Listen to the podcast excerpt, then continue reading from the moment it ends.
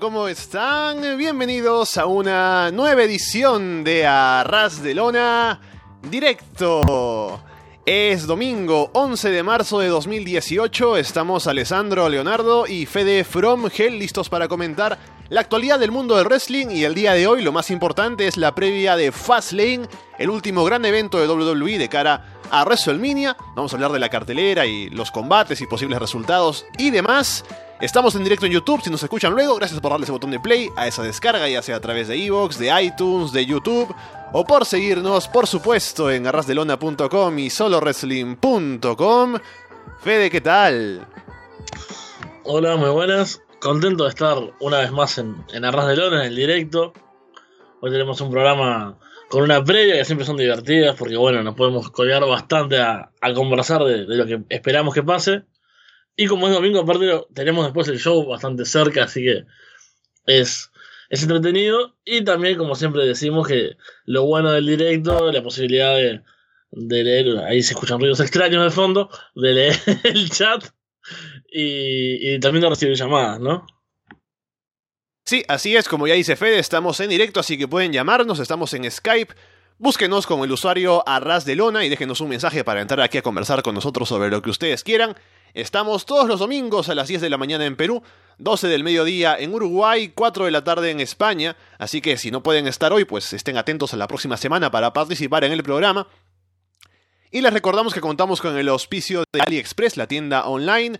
Vayan a aliexpress.com para ver si algo les llama la atención y si van a comprar algo en AliExpress, vayan por el link que tenemos en arrasdelona.com. Y antes de empezar, quiero comentarles una cosa, que me invitaron nuevamente al programa Sin Descalificación de los amigos de Puerto Rico y estuve esta semana, así como la última vez, comentando un evento antiguo.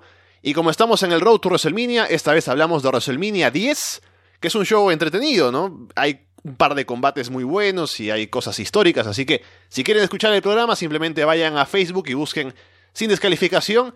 Ahí está el último programa para que puedan escucharlo. Dejen un comentario, ¿no? Digan que que me sigan invitando, o si quieren digan que no me inviten más, que no sé nada de wrestling, ¿eh? ya eso depende de ustedes. Bueno, Fede, hablemos de lo que trae Fastlane esta noche. Un evento que ya comentábamos esto, pero lo digo una vez más, a diferencia de Elimination Chamber, se siente como que estamos obligados a hacer un show, un último show de SmackDown antes de WrestleMania, así que aquí está, porque no hay como que mucho hype alrededor, en mi opinión. No, no, para nada. Se siente totalmente como un evento de transición y para peor, sabemos que es el último evento eh, específico de marca antes de, bueno, del regreso a, los super pay-per-views, ¿no? Entonces tiene todo ese componente de, ser eh, una cita obligatoria, ¿no? Como, bueno, no, ya quedamos todos en esto, eh, vamos al cumpleaños de la abuela, tenemos que ir. Es como alguien se está, es alguien se está muriendo, ¿no? y tenemos que estar ahí igual. Eh, es horrible y, tiene eso. Aparte, hay combates que, que tenemos la sensación de que se van a repetir o que se van a dar parecidos en WrestleMania. Eh, es una sensación así como que no genera demasiado hype, pero al final nos termina enganchando por algún lado. Y bueno, vamos a terminar hablando de eso, obviamente. Veamos entonces cómo está la cartelera del show. Tenemos un combate del que me acabo de enterar aquí leyendo eh, en Wikipedia la cartelera. Becky Lynch y Naomi contra Natalia y Carmela. Bueno, yo me enteré de ese combate porque como no vi el show, eh, su transmisión, digamos, en directo, lo vi después. Iba adelantando rápido, así para ver las partes que, que podíamos más que nada comentar. Eh, del último SmackDown y lo que tuviese que ver directamente con Fastlane. Y en un momento veo a Natalia con su traje ese horrible que tiene, que tiene como esas sombreras gigantes, ¿no? Como eh, muy extraño que usa, y con orejas de gato. Está así vestida en el vestuario, o sea, no sé si después o no salió y tuvo algún segmento que, que diera sentido cuando hubiese vestida así por, por backstage. Pero está sentada con todo eso, con el personaje nuevo que tiene como un personaje, una cosa diferente el personaje ahora, que es como soberbio así, y está hablando ahí, es todo tan horrible la interpretación, la vestimenta, y está discutiendo con Naomi, y, y ahí le dice, bueno, no sé qué, así como, pues están mirando en la televisión, que por cierto, Perdón que haga tanto paréntesis, ¿no? Porque No, no, después del combate en adelante, sí. Mete todo el paréntesis. combate Esto en sí- es como un documento de Excel, ¿no? Que metes paréntesis uno tras otro.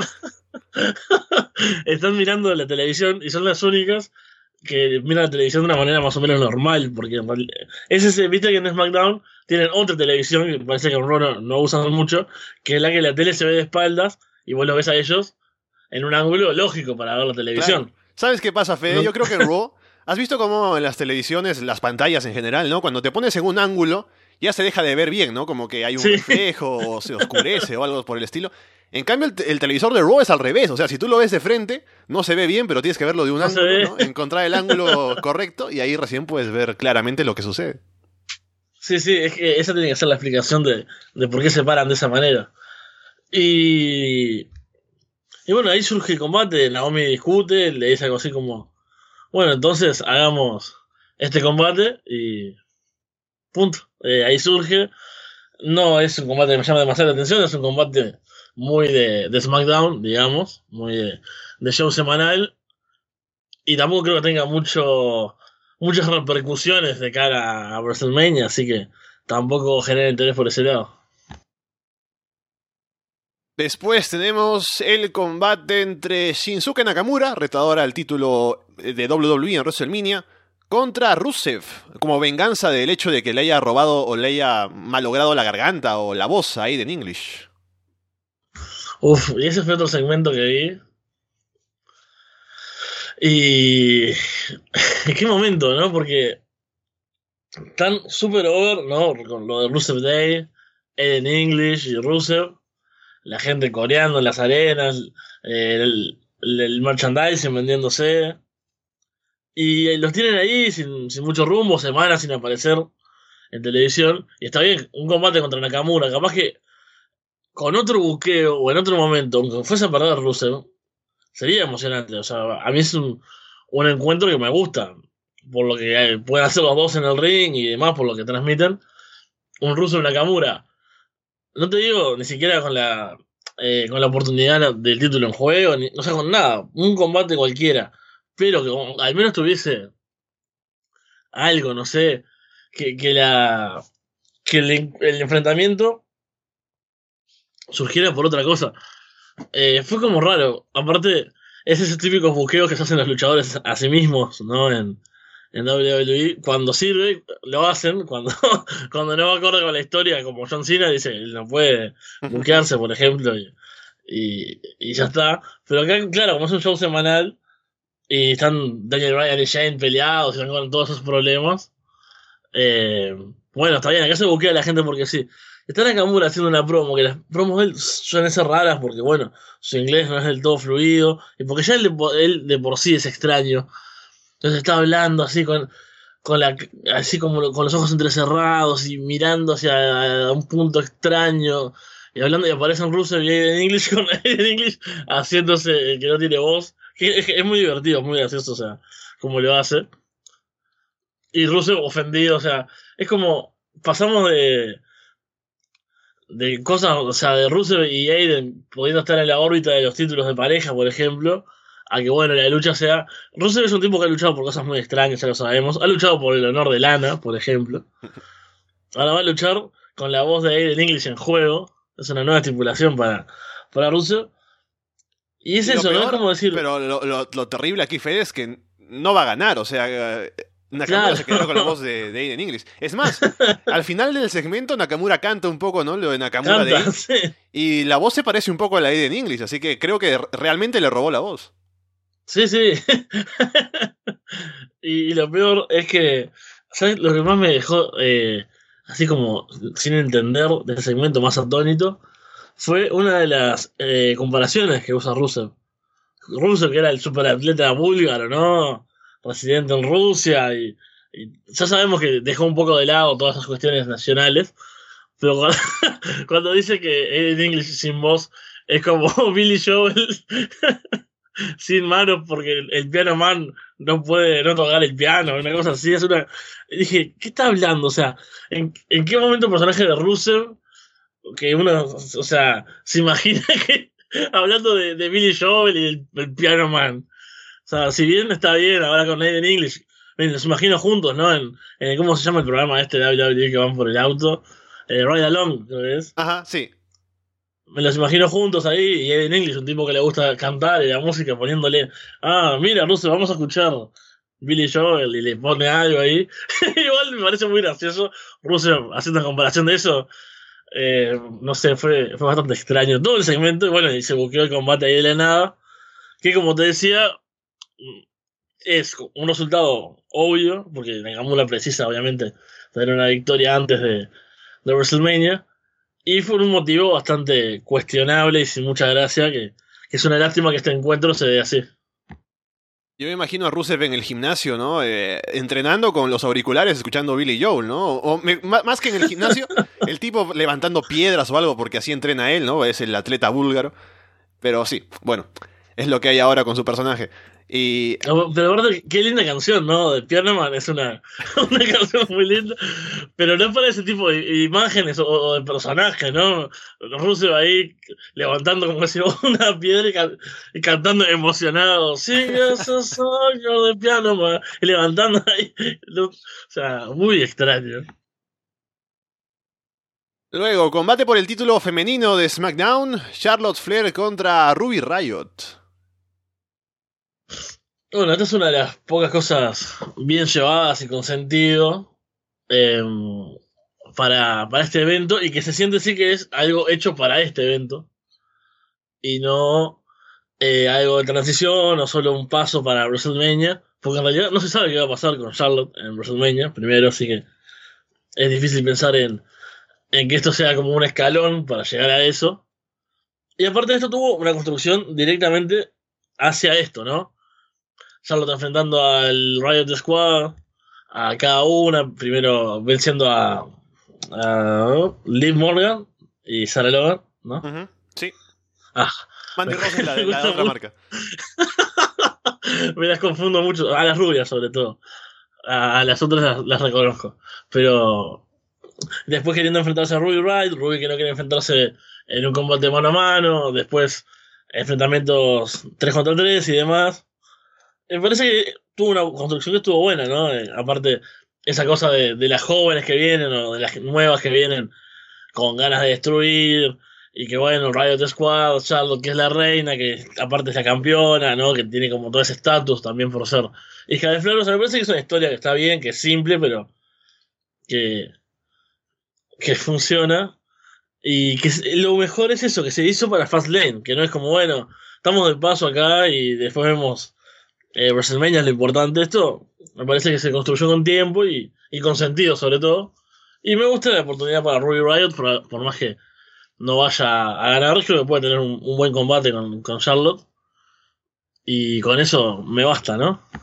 Sí, yo estoy de acuerdo, estaba pensando en eso, que a pesar de todo, ¿no? Que eh, por el poco hype que hay alrededor del show, que no quite el hecho de que este puede ser un muy buen combate, así que veremos cómo le va a Ruby Riot en su primer gran combate dentro de WWE aquí con el título en juego y contra Charlotte y todo lo demás. Y ya veremos luego, quiero hablar eh, más adelante cuando hablemos un poco de Raw, lo que puede pasar con Charlotte y el título y Asuka y todo lo demás.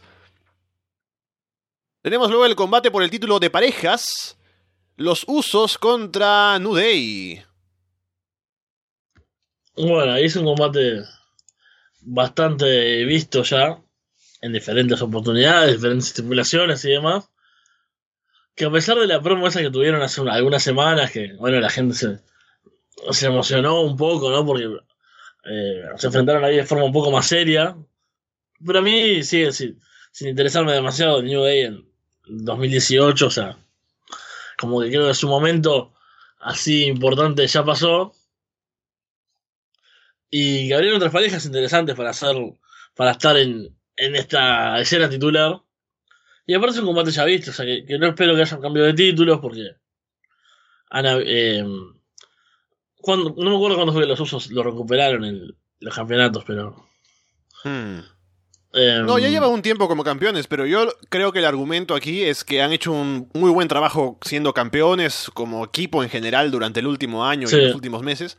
Así que no sería justo, ¿no? Si vamos a hablar así de, de Judy Servet, no te lo mereces o algo, que no lleguen como campeones a WrestleMania luego de todo lo que han hecho, ¿no? Estando a un mes. No, totalmente. Tienen que llegar a WrestleMania y, participar esta vez sí de la cartelera principal, que es uno de los argumentos que, usaron una de sus, críticas en aquella promo, que es cierto, en todos los años que llevaban en, que llevan en WWE, han estado en, en kickoff y demás, no han tenido su, su WrestleMania moment, y bueno, con todo el buen trabajo que llevan haciendo, con, en, SmackDown siendo una de las principales parejas, es más que meritorio, y el combate en sí, seguramente la acción sea buena, porque tienen buena química, se han enfrentado muchas veces, así que más o menos sabemos qué esperar del combate. Pero en sí la historia y el desarrollo y lo que nos puede dejar no es demasiado. Tal vez eh, después en los semanales, si eh, por ejemplo los eh, Bloodshot Brothers terminan de meterse en la historia, porque hasta ahora en realidad han sido amenazas y, y presencia nada más. Uh -huh. Pero bueno, parece ahí- que apunta algo, ¿no? Porque luego del, del careo del, del viernes, del viernes, del martes entre Nude y los Usos, salen los Blue John Brothers, ¿no? Como para decir aquí estamos, así que luego de que ustedes luchen estaremos nosotros. Es un poco raro porque si piensas de cara a WrestleMania, los Blue John Brothers han estado ahí, pero no han lucido como que tan bien, no los han construido de manera tan importante. Y ahora que estamos de cara al show más grande del año, dices, estos van a ser los retadores. O sea, yo no digo que sean malos, pero no vienen con todo el hype que uno quisiera para que sean el, re- el equipo retador en WrestleMania. Pero si vienen destruyendo Jovers hace semanas, eso nos genera un montón de, de hype a la gente. No, no esperan ver eso, estos tipos que semana tras semana destruyen a luchadores que desconocemos. No son los mejores de todos ahora. Ojo que así, Eh. así empezó Braun Strowman. bueno, es cierto, pero hasta eso hicieron bien, como iba aumentando la cantidad, ¿te acordás de Jovers que se enfrentaba? Oh, sí, sí. en un momento luchó como contra cinco a la vez. Eh, hasta eso hicieron bien, o sea, fue eh, un gran camino la destrucción de por, por parte de Strowman. Pero bueno, eso, este, este sí se siente como claramente un combate de transición en una historia también que va a más y que en este momento solo como que bueno, había que hacerlo, un compromiso nada más. Luego tenemos el combate por el título de los Estados Unidos. Bobby Roode defiende ante Randy Orton. Y esto días después de que Jinder Mahal venciera a Randy Orton con trampa o por distracción o algo en SmackDown. Así que aún tenemos esa historia, ¿no? De Jinder también metido, pero por ahora es solo Bobby Roode contra Randy Orton. Sí, este también se siente como un combate que, que es una primera parte de algo que va a ir a más, porque Jinder Mahal no va a quedar afuera, sobre todo después de, de esto último que pasó ahora, ¿no? Con el último SmackDown atacando a, a Randy Orton, va, eh, venciendo a Randy Orton. Y todo pinta así para esa triple amenaza en WrestleMania. Que tal vez hubiese sido mejor ahora, porque ahora tiene mucho sentido. O sea, ¿por qué no está haciendo Mahal en, en el combate en este momento? No hay mucha explicación. Si no me equivoco, fue una cosa de la- una discusión entre Shane y Daniel Bryan, ¿no? Sí, que Bryan quería que luchara Jinder y Shane dijo no. Y, y se terminó haciendo lo que Shane quería. Ahí está. Y, y bueno, supongo que el combate terminará con alguna intervención de Jinder. Eh, pasará algo así que, que no tenga un resultado claro. Y así terminan discutiendo una vez más y decidiendo, bueno, lo mejor es que se enfrenten los tres, etcétera, etcétera. Entonces, en sí, el combate no me termina de llamar la atención, como me hubiese gustado verlos en WrestleMania a Bobby Roode contra Randy Orton. Por todo eso de que, bueno, Randy Orton, una gran estrella, Bobby Roode, eh, es relativamente nuevo en el roster principal y, y sería una buena victoria para él y todo eso que, ya hemos mencionado varias veces en, en el programa. Y no es lo mismo eso que en un combate de tres, que aparte, un combate de tres con Jinder Mahal, yo no sé si hasta no tiene oportunidad de Jinder de ganar y todo, porque eh, eso le, WWE les encanta, ¿no? Eh, explotar ese lado del personaje antiamericano y demás. ¿Por qué no volver a eso con el título de los Estados Unidos? O sea, allá con Jinder nos podemos esperar cualquier cosa. Así que este combate en realidad también se siente como un paso hacia lo que va a venir en WrestleMania, como una continuación de la historia. Y es como eso también. eh, bueno, tengamos este combate porque hay que tenerlo. Y aparte, mi idea, ¿no? De que va a tener algo de. de. de intervención con Mahal o algo de eso, creo que también le va a restar un poco, así que no, no espero demasiado este combate. Sí, así puesto tal cual está, Bobby Roode contra Randy Orton luce bien, pero por todo lo que hay alrededor y sabiendo que es poco probable que termine de manera limpia, va a haber intervención, se construye algo más a futuro. No tengo mucha expectativa por cómo pueda terminar el combate y lo que pueda hacer al final, así que veremos si es que al menos es bueno en el medio del combate. Y por cierto, hemos hablado de Daniel Bryan y Shane McMahon, eh, meses en lo mismo, a ver en qué termina esto, ya está cerca WrestleMania, así que habrá que explicar, Fede, cómo podemos llegar de todo lo que se ha visto hacia Shane McMahon contra Dolph Ziggler, que es el rumor. No, no, eso fue increíble. Cu- Cuando leí eso dije, no, realmente, mi teoría de que la gente, eh, lo- los creativos empiezan a escribir unos, retoman otros, y que no hay nada de, continuidad, no hay alguien que se preocupe por la continuidad, claramente, cobra fuerza. No, yo lo único que agra- agradezco es que esta semana Ziggler salió y me dejó claro que es Hill, porque hizo una promo, insultó a los fans y eso. Porque hasta hace un par de semanas el tipo salía y era como que Babyface o era Hill en su regreso. y- Sí, sí. Y, no sabía nada, así que al menos ahora sé que lo puedo abuchear con ganas. No, es que realmente es, es terrible. Todo lo- el regreso de Dolph Ziggler ha sido muy malo por todos lados, la la historia, todo. Y que eso termine ahí con, con un enfrentamiento con Shane es como. Y todos los meses de construcción de Daniel Bryan, Kevin Owens, Sami Zayn, se va a, abrir eso, una brecha hacia Dolph Ziggler, que volvió en Royal Rumble ahí sin pena ni gloria. Y después se metió en este combate también así. O sea, Dolph Ziggler hasta ahora me parecía es como un agregado a, a toda esta historia principal, ¿no? De AJ Styles por un lado, Bryan, Shane, Owens, Sammy. Dolph Ziggler, como que nada, o sea, estaba ahí por, por estar. No sé cómo van a convertir eso en, en un problema con Shane, me imagino, sí, que irá de vuelta una vez más por ese lado su personaje tan cansino, ¿no? De, con todo lo, lo bueno que soy, lo técnico que soy, lo gran luchador, nunca tuve mi singles match en WrestleMania, Ah, y no sé, echarle la culpa a Shane y quejándose de eso, es una parte horrible del personaje de Dolph Ziggler. te digo que es lo peor. Lo peor es que si hacen el combate, esto no está confirmado todavía, pero si es que lo hacen, no tengo fe en que Ziggler pueda hacer un buen combate con Shane McMahon, porque el tipo va a salir ahí y va a decir, no, voy a robarme el show y voy a hacer mil spots y el pobre Shane pues va a estar intentando ir al ritmo de Ziggler y no va a poder, porque Ziggler es así. Claro, no es un, un AJ Styles, por ejemplo, le hizo tremendo combate. Por, y Kevin Owens también le hizo buen combate a, a Shane. Porque, bueno, tenía mucho drama y, es buenísimo para, para combates así, que tengan una historia y demás.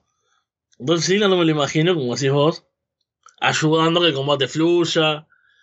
O, o bueno, ayudando a que cuente una, una buena historia. Así que tampoco esperaría mucho de eso. Y bueno, no sé si estábamos hablando de un combate en particular o que ella me, me No, no. perdí. Ahora vamos al main event, que es el Six Pack Challenge por el título de WWE. AJ Styles defiende ante John Cena, Kevin Owens, Sami Zayn, Baron Corbin y Dolph Ziggler. Y lo más importante en el último SmackDown de cara a este combate, en realidad de, de todo, porque las historias están por todas partes. Pero lo más importante de cara a este combate es lo que pasó en la última semana, en el último SmackDown, entre Sami Zayn y Kevin Owens. Sí, la verdad que un momento que, bueno, tal vez se, se explicará después o, o- tomará mayor profundidad después, pero que en el momento, cuando lo vi ya sabiendo incluso qué es lo que pasaba, eh, fue como, ¿por qué? Porque en realidad, eh, primero me pareció necesario que hubiese un combate eh, de 5, o sea, es eh, lo, que iba a ser el main event de Fastlane sin John Cena. Ajá. Que en realidad, así como el. ¿Cómo fue que se llamó? El Gauntlet, previo a Elimination Chamber. No había nada en juego. Y. No sé, gente como Seth Rollins hicieron la performance de su vida en un combate que en realidad no importaba.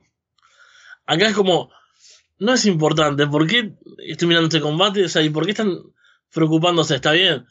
El que gane hoy va a llegar con más ímpetu a, a Fastlane. y- Pero es como ¿qué sentido tiene matarse a cinco días del combate que realmente va a ser importante?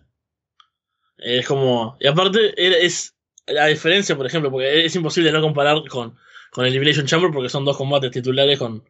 Titular, bueno, el otro no era titular, pero dos combates principales con mucha gente en juego, ¿no? participando. Ajá. Y es que por lo menos en Raw hicieron un gauntlet que es algo diferente. O acá podrían haber hecho un, bueno, si tuviese John Cena, ¿no? Un clásico, el clásico 3 contra 3, cuando hay un combate multitudinario y antes se enfrentan por grupos para estirar la rivalidad, ¿no? Y hacer...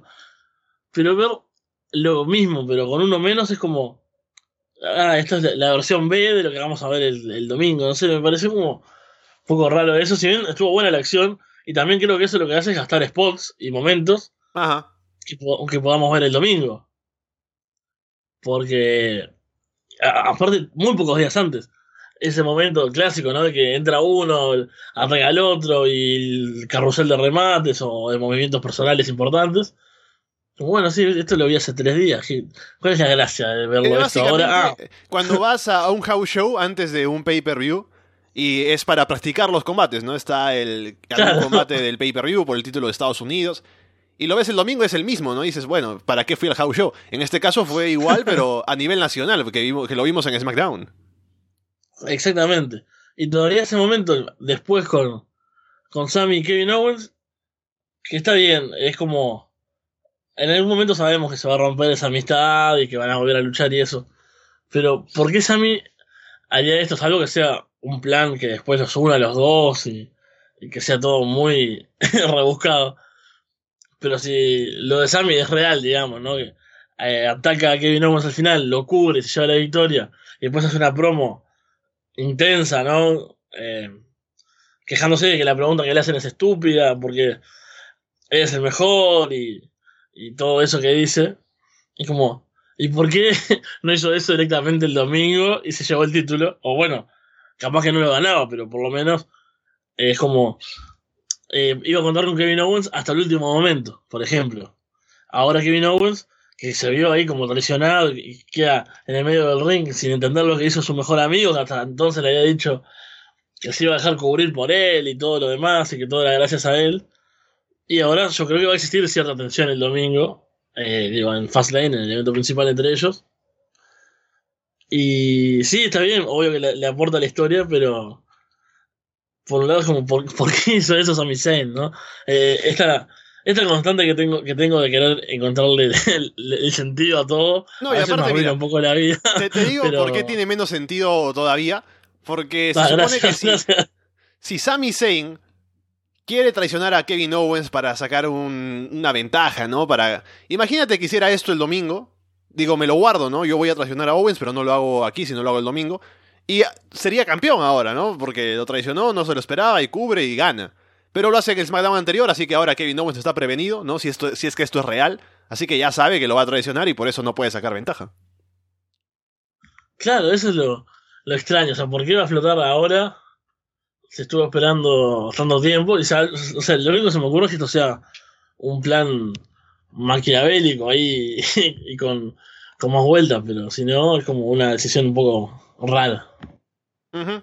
Sí, ya veremos qué sucede con ellos. Eh, Se ha hablado de que sería el combate entre ellos en WrestleMania, tal vez, así que habrá que ver cómo hacen esta noche, su dinámica entre ambos y no hablamos ni siquiera del resultado porque sabemos que AJ Styles va a retener, así que ya simplemente es cuestión de ver cómo es el combate, cómo son los combates en general en este Fast Lane. Y poco más que comentar del evento, eso es la cartelera. Habrá que ver si añaden un combate al pre-show, que no hay nada anunciado todavía. Habrá que ver quiénes están disponibles para hacer un combate en el pre-show, así que bueno, ya veremos. Ah, dicho eso, pasemos a hablar de otra cosa. Tenemos eh, los resultados de Raw esta semana. Y en el primer segmento se confirmó lo que ya se sabía, que Ronda Rousey y Kurt Angle lucharán contra Stephanie McMahon y Triple H en WrestleMania. Un segmento... Acá, perdón, sí. antes que, antes Dale, que dale. nada, yo preciso urgentemente, y acabo de precisar sobre todo de- del público, eh, Ronda Rousey pisando el redoble de tambores, diciéndole, eh, Stephanie le dice, bueno, tienes que decidir a quién vas a enfrentar, puede ser cualquier luchador activo al luchador activo del roster, etcétera, etcétera. Y pide un redoble de tambores, ¿no? Para darle dramatismo.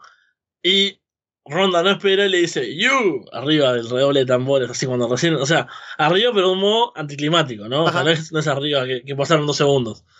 Eso. Fue buscado como que a ella no le importó toda la parafernalia de, de Stephanie, que aparte era como cosa hasta burlona, como siempre con ese tono irónico y mal actuado de Stephanie. Y Ronda se va contra eso y no, no quiere darle dramatismo, ya le dice directamente tú, o realmente lo pisó de manera horrible y se adelantó.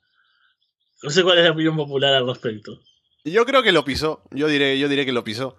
La gente parece que sí, también aquí comenta eso. Soy el único que pensó que, que, fue un elemento de drama por parte de Ronda. Que no, yo, yo, yo, lo que vi fue que lo pisó y dije, y, bueno, lo pisó, pero igual quedó, no quedó tan mal, ¿no? Porque es el. Es como lo puedes asumir así, como un elemento que, de drama, ¿no? Que corta a Stephanie. Pero yo creo que sí se adelantó. es que yo lo tomé, o sea, directamente ni lo consideré que fuese un error. Y cuando leía los comentarios de, de Raw y veía en Twitter todo el mundo diciendo, diciendo que se había dado cuenta, ah, como pisó el doble, ni siquiera esperó, no sé qué, dije, bueno, capaz que en realidad estoy siendo muy ingenuo. Ahora, esto de ser babyface, viste que tiene su, su lado malo, o sea. Claro, así la, la, gente después te, te engaña, uno confía, uno espera lo mejor y bueno, pasan estas cosas, pero también tiene claro, sus cosas buenas. Te hablan dos kills en el ring y te dicen, ven, no pasa nada, no te acercas. claro. Pero bueno, dale, seguí nomás. Lo que iba a decir, que es lo más importante de ese segmento, es que Ronda elige a quién va, con quién va a luchar en WrestleMania porque esa era la estipulación de su contrato. Y esto abre la pregunta, Fede. Tú te acuerdas claramente, hemos hablado de esto ya bastante, que se supone que Triple H y Stephanie McMahon han contratado a Ronda Rousey para poder controlarla, ¿no? Para tenerla bajo su poder y demás. Sin embargo, tiene un contrato millonario, ¿no? O sea, para controlarla le están pagando una buena cantidad de dinero. Y aparte le dieron control creativo, ¿no? Ella podía elegir a cualquiera para luchar en WrestleMania. O sea, ¿así se controla a alguien, Fede? es que es muy, muy gracioso todo eso. Porque es como, los presentan como unos villanos con su plan maquiavélico de firmas de contrato y ahora te controlaremos. te vamos a pagar millones para controlarte. y además, puedes elegir contra quién luchar. Y además, hay un vacío legal que permite que seamos nosotros mismos. Es como, realmente son los peores eh, villanos del mundo. Es como, ya de por sí el plan suena estúpido. y cuando eh, tiene este, este vacío y este hueco en el que puede retar a la propia Stephanie, es como, por favor. Y lo peor de todo es que en realidad eh, no, no, está, o sea, cuando uno piensa, bueno, le dan esa, esa opción a, a Ronda Rousey, ella no tendría ya pensado un rival que le interese más que, que Stephanie. Y, y después lo otro que es muy bueno en este momento, ella reta a Stephanie, aparece Triple H, ¿no? Como, no, no, no, no, no, Stephanie no puede ser, Stephanie no, no sé qué. Y Kurt Angle ahí sale con, con, su, con, con, sus detalles contractuales, que vaya a saber uno por qué Angle sabía eso. El abuelo, el abuelo que, se pasaba, viste, ese giro de la telenovela, el abuelo que era el comic relief, que solo parecía para hacer chistes de que es viejo, ¿no? Y, y que nos dé ternura, o para que, como la, el capítulo anterior de la novela, que el malo abusara de él y le pegara y todos dijéramos, no, pobre el viejo, le está pegando, qué malo que es. Ahora el abuelo revela que no es solo un personaje gracioso de la empresa, de la, de la empresa, de la, de la novela, y que mientras está ahí, como un viejito, ¿no? Haciendo, eh, meciéndose, y dándole para las palomas, se puso a leer los contratos de los demás, porque claro, es un viejo, tiene tiempo. Y ahí te revela que el viejo, que parecía tan inofensivo, boom, sabe toda la verdad de todos y además puede pelear mano a mano contra el principal malo. Y bueno, eso hasta que aparezca. Falta un galán acá lo que pasa. ¿No? Porque lo bueno sería que al viejo le pasara algo, no pudiera luchar y viniese el galán a luchar por él. Claro, Pero hasta entonces. claro. Hasta entonces es un, giro argumental ahí con el viejo de repente eh, con el bastoncito caminando así, de repente tira el bastón, se le para y dice, ¡ah! Conozco todos tus planes, Juan Alberto Triple H. Y ahí se revela que el viejo no es tan viejo Y fue, eso fue lo mejor del segmento. que, que, triple, que revelara que tiene esos conocimientos detallados de, de los contratos de todos y que puede enfrentarse. Y que, bueno, obviamente se puede buquear. Porque como sabemos, los poderes son extraños en, en WWE, así que puedes buquear cosas. Eh, el gerente general puede buquear algunas, y aunque los comisionados digan que no, eh, el gerente de repente tiene más poder, y no importa, está este combate que me parece horrible, pero por lo menos nos da, nos da la, la de, cada semana y la gente se pregunta si venezolano no era Walter. Sí, sí, Walter es el, venezolano, él es el hombre de las, novelas, pero hubo un quiebre en mí así, o sea, como, como Matt Hardy cuando se hizo Broken después del fanfic, aquel que, leímos. Y bueno, ahora tengo esta visión así para, para el mundo de las novelas y de la ficción, ¿no? Sí, sí, y acá la gente, hay algunos que se quejan, pero creo que en general la gente está agradecida, ¿no? De, la transformación de Fede, especialmente esto de la novela, ¿no? Que creo que has hecho un guion muy importante, así que habrá que patentarlo, ¿no? Y luego vendérselo a alguien.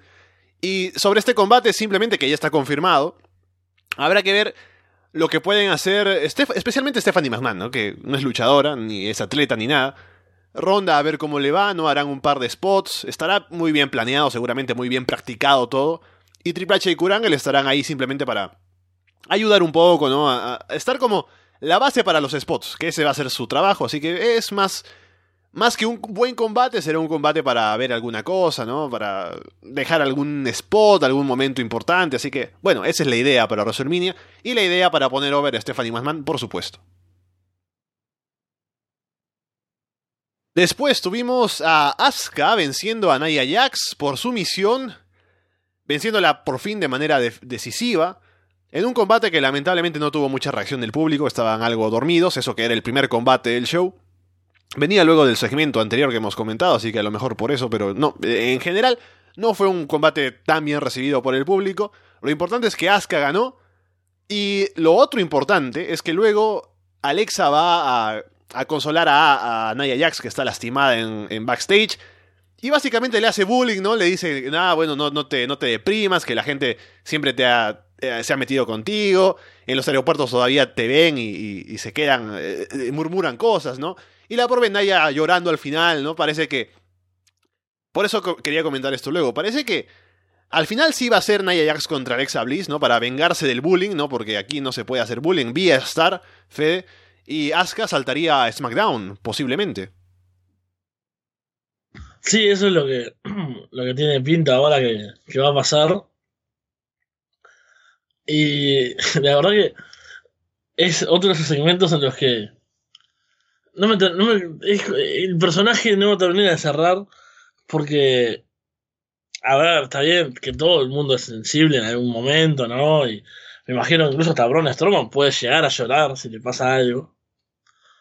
Pero no sé, que la mujer que la presenta como la, una diferente a las demás, ¿no? La fuerza, no me acuerdo cómo es la fuerza irresistible, eh, o el objeto inamovible, no me acuerdo cuál era.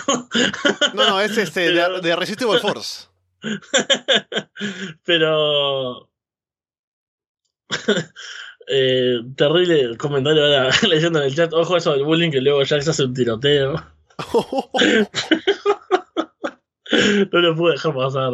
Eh, pero eso, ¿no? Como, bueno, una luchadora fuerte, así, todo, y llorando. Y aparte, ¿cuánto rato estuvo llorando? Porque se fue llorando del combate, y después, no fue enseguida el segmento este de Alexa Bliss hablando, que fue el rato. Entonces estuvo rato, rato llorando, llorando, y todavía viene Alexa Bliss y, empeora todo, ¿no? Con, con su con sus palabras, metiéndose. Aparte, igual estuvo bueno, o sea, a mí me gustó, la, eh, digamos, la intervención de Alexa Bliss, porque hace muy bien eso, ¿no? O sea, de estar hablando como tratando de ser eh, condescendiente y diciéndole cosas horribles en realidad. Eh, en ese papel de Gil es muy buena. Y cuando, bueno, han tenido buenas también promos como la de Elimination Chamber. así que eso, bueno, por lo menos nos dejó algo, algo bueno, ¿no? Este segmento.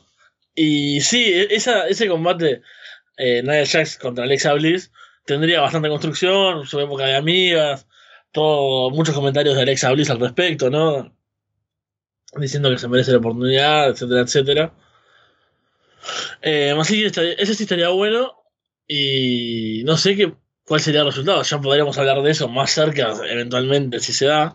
Pero por lo menos creo que un combate eh, con sentido, con una buena construcción, ya sería algo bueno de cara a, WrestleMania. Dos cosas. Una que sería raro ver a, a Alexa haciendo la heel, ¿no? La heel pequeñita contra Nia Jax, la babyface enorme, ¿no? La, la Resistable Force. Y lo otro es que esto nos hace saber que no podemos ir a, a contarle nuestros problemas a Alexa Bliss, ¿no? Que te dice, bueno, no te preocupes y luego te cuenta todas tus verdades. No, no, claramente no es alguien que te pueda consolar en un mal momento, ¿no? Imagínate, vos vas a hablarle que, que estás mal con tu novia, que te pasó algo, te termina diciendo, bueno, no estés mal porque también tu trabajo es una porquería y te fue mal en los estudios y por eso sos un perdedor, así que en realidad, bueno, no es que esto sea todo lo malo de tu vida, sino que tu vida es horrible. Así que sí, no, que no te afecte tanto porque... ¿por qué, te, ¿Por qué te molesta? Si ya eres feo de por sí, ¿no? O sea, esto iba a pasar tarde o temprano, te dice, ¿no? Bueno. claro, algo así, algo así. Luego tuvimos a The Bar venciendo a The Revival, lo cual es importante porque se había vendido este combate como la oportunidad de The Revival para conseguir una, un puesto en, ese, en esa carrera hacia el título de parejas. Perdieron, así que están fuera. Y queda por saber, pues, quién será quien rete a The Bar, a Cesaro y Sheamus en WrestleMania por el título de parejas. Bueno, esto fue bastante decepcionante. Porque pensé que era el, momento de, de revival de, de aspirar a algo, realmente, o sea, de, de decir, bueno, le van a dar una oportunidad a estos tipos que me parecen tan buenos y que tan buen trabajo hicieron en, en NXT. Y sobre todo porque, de cara a WrestleMania, imagino que la división de parejas tampoco va a tener lugar a muchas historias, o sea. Eh, es un evento larguísimo, está bien, hay mucho tiempo, pero también hay muchas cosas a ponerle. Entonces, en Raw, entre las mujeres, eh, que está el, el, título, va a estar algo con Sasha Banks y Bailey, eh, el Universal, el Intercontinental, eh, Ronda y toda esa, la, la, novela. Bueno, como que ya hay muchas cosas por parte de Raw que requieren tiempo, que requieren historia. Entonces pensé, bueno, combate de parejas puede ser simplemente un muy buen combate. ¿Por qué no poner a los mejores en el ring sin que necesidad que haya tanta historia, tal vez, tantas promos, tantas cosas? que den un buen combate. Tengan ahí sus 10 minutitos, por decir algo, y, y, sea de lo mejor que podamos ver de la división de pareja. Pero bueno, por ahora no.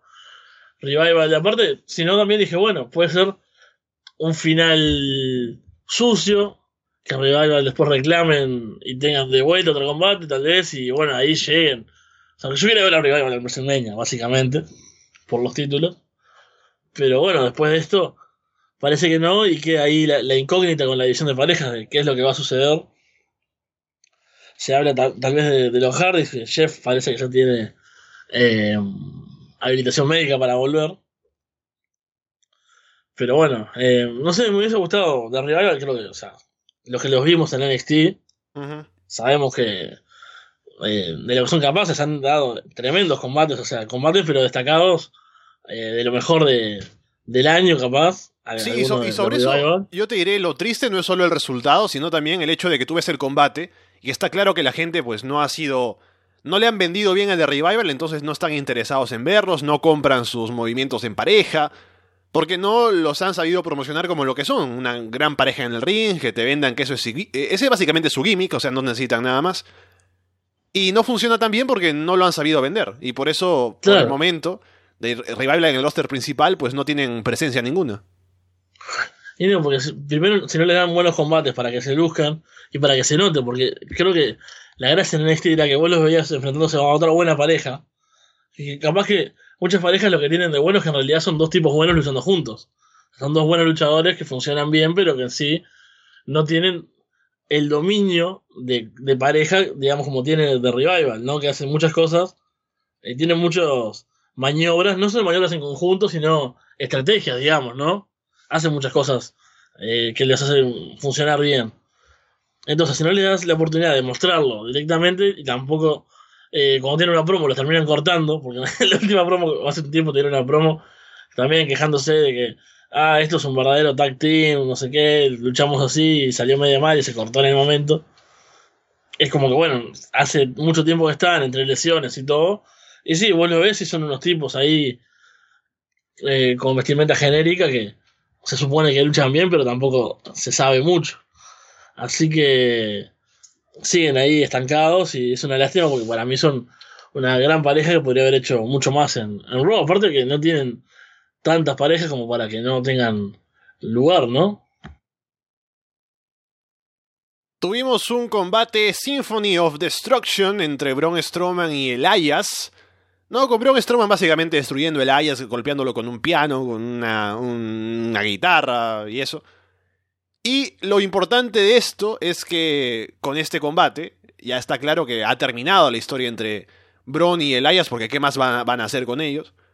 Y ahora seguimos preguntándonos qué pasará con Braun, porque el combate del título intercontinental ha pasado a ser una triple threat ya anunciada. A ver si lo meten ahí de pronto.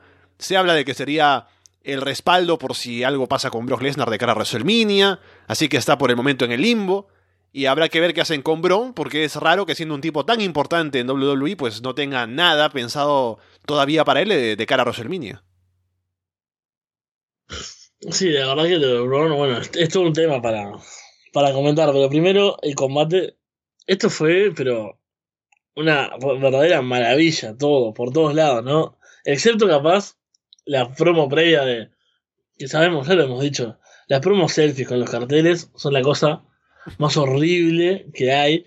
Y parece que semana a semana va empeorando y las fuentes incluso son peores. Hasta están a, a nada de usar Comic Sans MS en las promos. Porque. y lo, lo, peor es que hay gente que le queda peor incluso. Hoy vi la de Baron Corbin, por ejemplo. Y usar una. O sea, hablarle a la cámara como selfie requiere cierta gracia. Ya sea para ser bueno o para ser malo. Y hay gente que no la tiene y le queda, queda gracioso. Y Baron Corbin es uno. Y Strowman también, o sea. Lo ves ahí y decís, ¿por qué este tipo estaría hablando con el celular, grabándose a sí mismo, eh, en vez de ir y, no sé, tomar el control de, eh, no sé, de backstage, ahí donde están las entrevistas y hablar, ¿no? Ir, pegarle al que esté, y si quiere decir algo lo dice, porque es Stroman, o sea, es el monstruo y va y rompe y hace lo que quiere, pero no, el tipo se, me lo imagino escondido en un rincón de, del backstage, grabándose solo, eh, con el celular ahí, es, es, muy horrible las promos. Y bueno, después aparte las imágenes, ¿no? O sea, si, si lo pensás así, es como aún más bizarro de, de, cómo llevan a cabo esta porquería de las promos con, con, con selfie y con carteles. Pero es muy gracioso porque tenía muchos guiños a, a Megadeth, porque Symphony of Destruction es una canción. Ajá. Y, y Strowman hizo varias menciones a otros temas y eso. Y yo decía, bueno, qué, qué pena no ser fan de Megadeth y no poder disfrutar de esto, no se me imagino. Eh, si en una lucha hicieran todo así eh, comentarios de Misfits, yo estaría muy contento, por ejemplo. No, imagínate Pero... que esto conduzca a que Braun Strowman entre a WrestleMania con Megadeth tocando su tema, ¿no? Que el tema ya de por sí no es, no es tan complicado. Pero ahí está no. este Dave Mustaine gritando ¡Braun! bueno, sería mi tema favorito de Megadeth si pasa eso. Pero eh, bueno, por ese lado ya me parece que tiene una construcción muy divertida el combate. Después el inicio con el Ayas tocando dif diferentes instrumentos y demás. Eh, tocando la batería, que fue muy gracioso. Que generó aparte después algún, algún meme por parte de, de la Raz de Lona Juniors. Comparándolo y bueno, poniéndolo en reto con, contra mí, ¿no? Que yo incluso tuiteé y lo, lo, lo etiqueté a ver si, Uh. se acusaba de recibo, ¿no? Porque decía, le dije play fast or die, ¿no? Porque tocó lento ahí. Fue una cosa como muy suave, ¿no? Yo lo reto a tocar rápido, ¿no? Y fuerte. Pero bueno, no, no aceptó. El reto se ve que estaba muy dolorido después del combate y no, no vio el tweet. Pero qué bueno que fue todo este segmento y después la destrucción de, de Braun atrapándolo, a Elias que se quería escapar, agarrando el auto. Esa es la mejor parte. Esa es la mejor parte de todo porque se supone que el spot es Elias queriendo escapar y Bron sujetando el auto para que él no pueda, ¿no? Para, digamos, detener. Eh, o sea, contra la máquina, Bron gana, ¿no? Sostiene el auto y Elias no puede arrancar. Pero Corey Graves y Coach matan el spot porque Elias está queriendo arrancar y dicen, no, que está en neutro, así no vas a avanzar. No, no. es horrible. O sea, ¿cómo puede ser tan tonto de, arruinar eso? Claramente era un spot genial. Y pues ya del momento en que Laia se sube, ¿no? Y está todo preocupado así de la persecución del monstruo, cierra la puerta y trata de arrancar el auto, y ve que no arranca, está claramente este es el momento en el que el monstruo tiene que su aparición, y lo ves ahí agarrando el auto, y, yo aplaudía, o esto es maravilloso. Pero... Y después, bueno, vino la destrucción, otra vez el contrabajo, el piano, Braun Strowman tocó el piano aparte. O sea, fue un segmento maravilloso. Fue otra vez eh, la fiesta de Braun Strowman, ¿no? Es como. eh, es genial que, que vaya haciendo cosas así semana a semana y le den, le den estas oportunidades, pero no sabemos a qué aspiran, porque yo después de esto sí, ya se acaba la rivalidad con Elias, ¿no? Lo, lo destrozó finalmente. Entonces, lo que pintaba tal vez para un combate a cinco esquinas, a cinco bandas, o como se diga, eh, un Fatal Five Way, para decirlo en inglés. Yo pensé que Elias y Strowman podían estar por Intercontinental. Después de esto, Elias no lo veo con demasiada fuerza. Y Strowman lo veo incluso demasiado para ese combate. Porque ya, ya tomó algo de forma con los tres, con Valor y Rollins y Miz. Me parece que ya tiene sentido que no precisaría algo más. Y. Y como, ¿qué va a pasar con Strowman? Yo creo que a esta altura le van a terminar dando la. Eh, la Android Giant memoria de Battle Royale. Y que lo gane y que vuelva a su personaje de esto no es suficiente para mí, etcétera, etcétera, ¿no? O sea, me imagino que a esta altura la única solución que. Porque algo tiene que hacer, obviamente, en WrestleMania. Y que no sé, lo pongan ahí, que les gane a todos de manera muy fácil. Porque total, la gente que participa ahí no importa. Y que vaya el otro día y rompa el, el trofeo al, al diablo, lo tire y diga, no, esto es una porquería, yo soy el mejor y quiero luchar contra, contra el campeón, que sería Roman Reigns en ese momento. Porque otra cosa, ¿qué iban a hacer con Strowman a esta altura? No se sabe, es un misterio y, y bueno, obviamente nada, o sea, sabiendo que no va a estar en los planes principales, ya de por sí es como, bueno, eh, todo lo que sea va a ser inferior a lo que él podría hacer, digamos, porque es lo mejor que tiene WWE en este momento. Y lo último para comentar de Raw, Fede, es importante porque se ha anunciado por fin algo que pedíamos por meses, algo que pedíamos desde que Matt Hardy llegó a WWE de vuelta hace casi un año en WrestleMania. Va a haber un Ultimate Deletion próximamente como parte de la rivalidad entre Matt Hardy y Bray Wyatt. Y hay cosas para comentar sobre esto antes de que suceda. Porque, bueno, hay, hype, ¿no? Por ver lo que pueden hacer ahora con la producción y demás. Jeremy Boras está participando también en, esto, que él era quien estaba encargado de lo principal de la producción y eh, la dirección junto a Matt para los segmentos que eran así, ¿no? Final Deletion y Great War y todo lo demás en TNA. Y lo importante, yo les cuento algo, les cuento un secreto. Cuando empezó Broken Matt en Impact, a mí no me gustaba el personaje porque decía, ¿qué, ¿qué, es esto? ¿Qué está haciendo? No lo entiendo. No sé a qué apunta. No me gusta el look, ni me gusta el acento, no me gusta nada. O sea, no entiendo qué está haciendo Matt Hardy.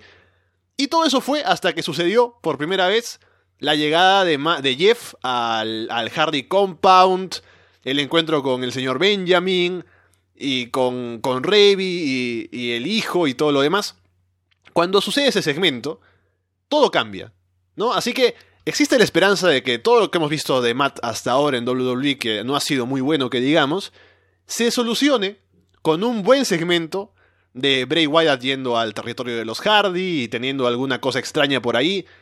Así que quién sabe, Fede, no he perdido la fe, creo que luego de todo lo que hemos visto, aún hay esperanza con Matt Hardy de que esto salga bien y pues tengamos a Woken Matt como un personaje parecido a lo que era Broken Matt Hardy en las indies. Uf, es que si no es ahora, no va a ser nunca, ¿no? Es como la, última oportunidad. Y es complicado, pero a la vez, teniendo en cuenta que puede aparecer el señor Benjamin, Vanguard One, eh, King Maxwell, Revy, todo, todo el, el, elenco que era clásico del Broken Universe. Y yo creo que por ese lado nos puede llegar a tocar, ¿no? Y, y recordar que esto en era una buena idea en su momento que, que estaba bueno, que, era un gran personaje, que tenía un montón de cosas que estaban divertidas y que nos, nos gustaban verlas. No solo la estupidez de tipo extraño que habla con acento y se ríe, y que tiene las mismas discusiones sobre la luz y la oscuridad con otro, que es un bizarro que tampoco hace nada, porque realmente Ray Wyatt ha quedado en la nada. Entonces, sí, yo creo que hay todavía esa, esa esperanza de que, bueno, al ver todo eso, ver cómo funciona primero, ¿no? A ver qué hacen. Pero que bueno, que nos devuelva ese cariño por estos personajes, ese interés. Y recordemos eso, ¿no? Porque como decís vos al principio, era, era muy raro y no nos gustaba. O sea, yo seguro que si buscamos debemos, debemos tener programas de ras de lona hablando de, la porquería que estábamos viendo. Sí, sí, sí, sí. Eh, y eso seguro, porque me acuerdo que cuando salió la primera. Cuando empezó a romperse el personaje, ¿no? Y, las primeras promos y demás era como, ¿qué está hablando? ¿Por qué? es esta, esta idea? ¿Qué es esta locura que están haciendo? Y bueno, cuando se zambulleron en eso, cuando se dejaron ir con todo, fue cuando se volvió genial. Y esta es la oportunidad de, de eso, ¿no? Decir, bueno, ya basta de medias tintas, de, de, de promos sin mucha gracia, de encuentros aburridos. Yo quiero que pase algo realmente loco, ¿no? O sea, algo digno del universo Hardy. Y esta es la oportunidad. El miedo es, como están recordando en el chat, por ejemplo, el segmento de los Wyatt contra New Day. Hmm. Fue bastante malo. O bueno, claramente la casa del horror, ¿no? House of Horrors. la heladera. Eh, cosas así que, que pasaron en ese, en ese segmento que fue Aparte ese combate fue horrible porque yo no recuerdo mucho, pero fue en un pay-per-view. Ajá. ¿No? El House of Horrors. O sea, se fueron, después terminaron volviendo. Era toda una cosa muy horrible. Yo lo que espero acá es que, nada, se, se metan de lleno en el universo Hardy, en el Broken Universe. Ahora que también, como recordabas vos, está Jeremy Bolas, que también ha trabajado con eso en, en TNA. Pues, yo me imagino, aparte es un tipo veterano, con experiencia, me lo imagino un tipo con... Eh, que se puede... Eh, a ver, se puede hacer respetar, ¿no? En una discusión creativa. Ajá. O sea, yo me imagino si vos llamás a Jeremy Bolas y le decís, bueno, a ver, eh, señor, usted que trabajó con esto en Impact, nos puede dar una mano y el tipo te dice, vamos a hacer X, y la gente, y WWE le dice que no, no tendría mucho sentido. Así que yo me imagino que en cierta parte él puede colaborar y que pueden darle eh, pueden prestarle atención a lo que tenga para decir porque seguramente es un tipo que tenga respaldo y que lo respeten, ¿no? En cuanto a, sus aportes. Ese es el lado bueno y como te decía también, que, que sea esa oportunidad de meterse con todo eh, en este lado de, Matt Hardy. Y bueno, si hay que, para eso hay que borrar, a, que hacer delete a Bray Wyatt, que, que, sea, que suceda, ¿no? Imagínate que eh, esto se termine con un segmento ahí extraño, que una especie de muerte de Bray Wyatt, sería genial también. O sea, muy arriba a, Broken Heart y si, le hace un delete a Bray Wyatt y lo desaparece o alguna cosa extraña. O sea, yo creo que hay esperanza todavía de que algo bueno salga de todo esto. Tenemos a Roberto en la llamada, hola. Hola. Ah, quería hablar sobre algo que habían comentado hace rato sobre Fastlane y lo de que Asuka va a retar a Charlotte. Y quería hacer una pregunta. Eh, ¿Cómo es posible, o sea, en K-Face, que puedan explicar que Asuka ahora quiere, digamos, enfrentar a Charlotte sin, digamos, demeditar a Alexa Bliss? Porque yo me imaginé, digamos, que aparece hoy en Fastlane y le dice, ah, sí, Charlotte, yo quiero enfrentar a ti porque tú eres la mejor campeona, pero en este caso estás como que bajando de nivel a Raw, cuando en realidad Raw superior es en todos los aspectos puede entre T-Face. Y o sea, ¿cómo vas a decir, yo quiero enfrentar a ti sin demeditar a Alexa Bliss, ¿no? Porque si supone que hayan tenido tantos careos las últimas semanas, antes de que ganara el Rumble y todo eso, pues sería un poco, no digo no tiene sentido, sino que sería un poco inconcluso, digamos. Claro, eh, es cierto, yo lo he pensado, ¿no? Cuando lo, lo comentaba, ¿cómo haces que haz carrete y no deje mal a Alexa Bliss? Yo creo que la solución, ahora mientras me lo, me lo planteabas, lo, lo, pensé, y creo que la solución es que Asuka salga de la vea, apunte al cartel y no diga nada. Y ahí está el combate. Y que ya la siguiente, el siguiente Raw salga Alexa Bliss a decir, ah, mira, qué bueno, Asuka se fue, así que no tengo retadora. No quería luchar contra mí, está asustada seguramente. Y ahí sale Nia Jax a retarla, así que creo que podría ser así. Aprovechando que Asuka pues no hace muchas promos, que no hable simplemente y que señale el cartel. Sí, exactamente, creo que la mejor opción es esa, porque tal cual, como dice eh, Roberto, otra opción dejaría mal a Alexa Bliss, ¿no? Porque todo indicaría, por lógica, aparte, porque comparten la, la marca y demás, que Asuka fuese por Alexa Bliss, y de repente aparece hoy en Fastlane y reta Charlotte, es como, ah, bueno, no es lo suficiente, Alexa. Entonces sí, yo creo que una, eh, una aparición sin decir mucho y que después Alexa, que sigue buena en promos, haga, hable al respecto y se termine enfrentando a Nia Jax, es la mejor opción. Y justamente sobre Fastlane, había leído ayer una noticia que decía que Carmela, que como tiene maletín, pues se planea que canjeara WrestleMania y que fuera, digamos, sin éxito sobre Asuka porque no tiene, no saben, no saben qué hacer con ella. O sea, es peor que cuando tenía maletín al comienzo de 2006. O sea, ni siquiera planean que gane. Y yo, yo pensaba al menos, ¿por qué no lo canjean menos en Raw, no? Si ahora ya los precios van a ser equitativos, pues al menos para, digamos, no sé, tener algo impredecible, pues que canjeen en el Raw por WrestleMania sobre Naya o Alexa y al menos no desperdicien el maletín. Sí, lo que pasa es que en Raw creo que el camino que están apuntando con lo que hemos comentado hoy es que Nia Jax sea campeona.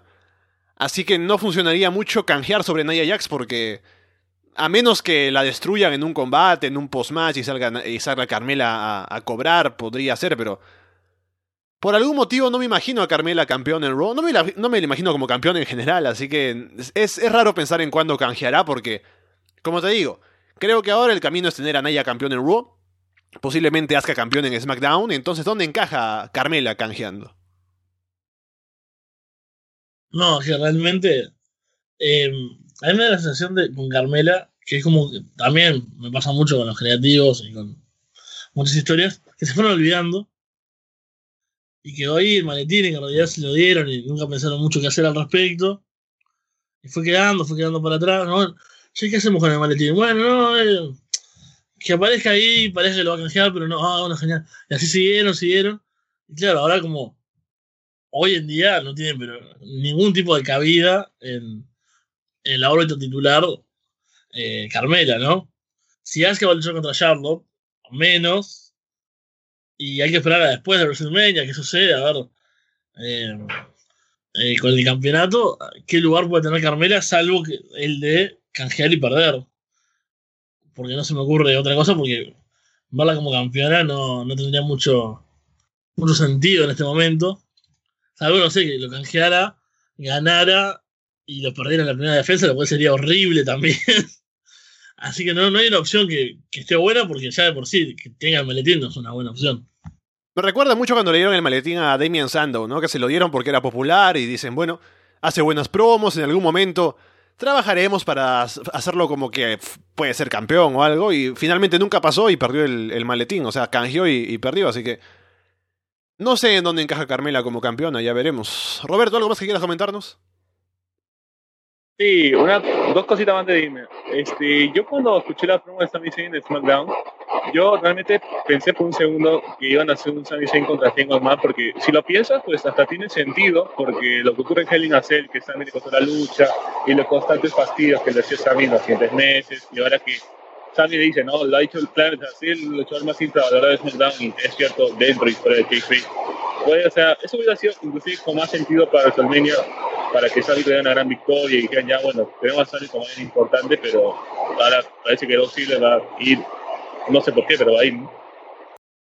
Sí, Sami Zayn luchando con Shane, no sé, creo que por lo que ha sucedido en la historia, me quedaría con ganas de ver Sami contra Owens, porque a pesar de todo lo que hemos dicho ya de que se ha hecho mucho y deberían esperar más tiempo para hacerlo, si está ya planteado todo como para que, para que suceda, sería bueno verlo en WrestleMania, así que...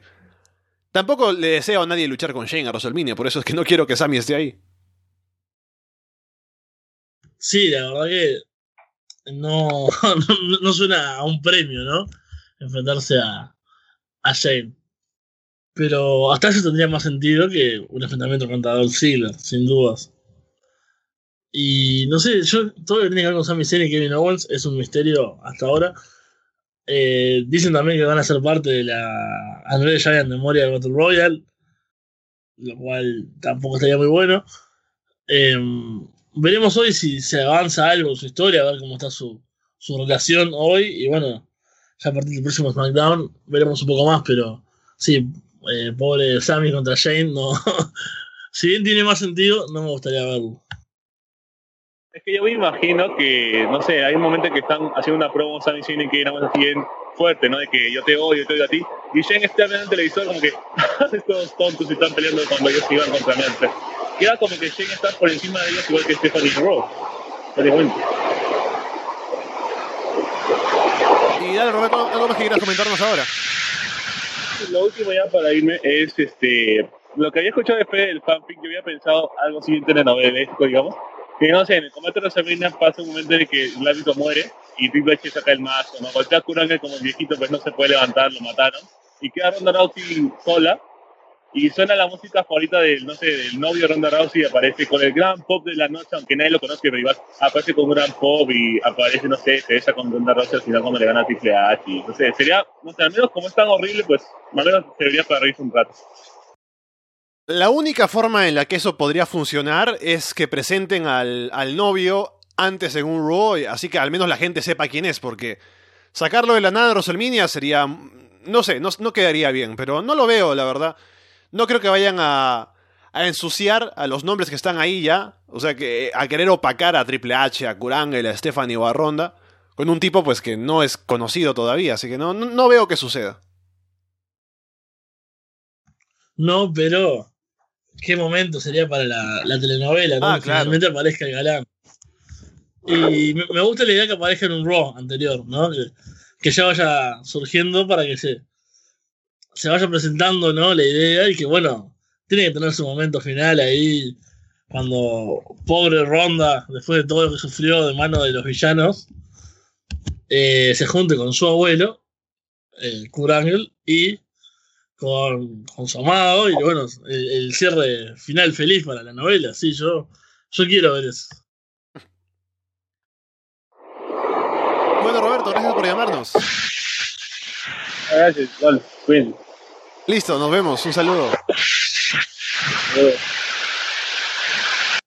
Ahí entre el ruido creo que se despidió. Pasemos a hablar de otra cosa. Hemos terminado de comentar lo que sucedió en Raw.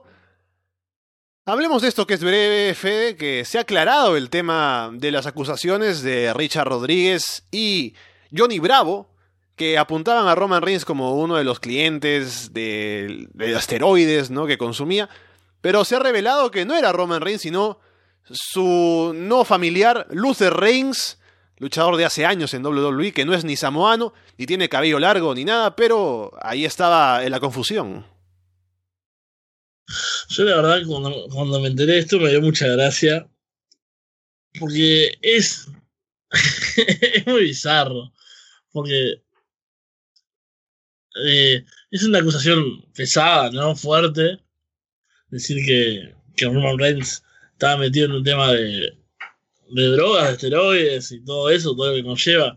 Sabemos que eso en el pasado ha sido un golpe fuerte a WWE, o sea, em, en cuanto a, ¿cómo se dice? A, bueno, como figuras públicas, ¿no? Que son y, todo el peso de, eh, de la visión de, social que la gente de, de la empresa, de sus luchadores. Disculpa que te Que corte, pero aquí hay un, hay un comentario de Rodrigo en el chat que dice que próximamente se anuncia que el violador no era Enzo Amore, sino Scott de Amore.